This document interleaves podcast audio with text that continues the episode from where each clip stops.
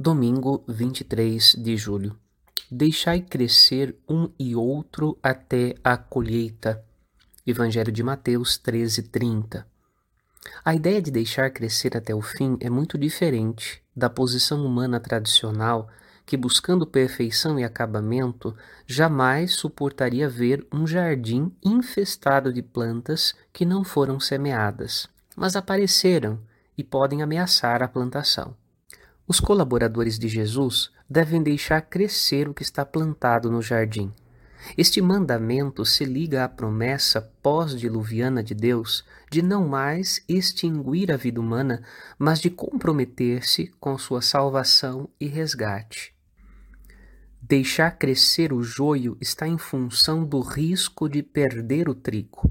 Assim, o deixar crescer não muda a natureza das coisas, o que pertence à ordem do que é bom, é bom e será resgatado no fim. O que não pertence a esta ordem de coisas será queimado ao fogo e destruído no fim.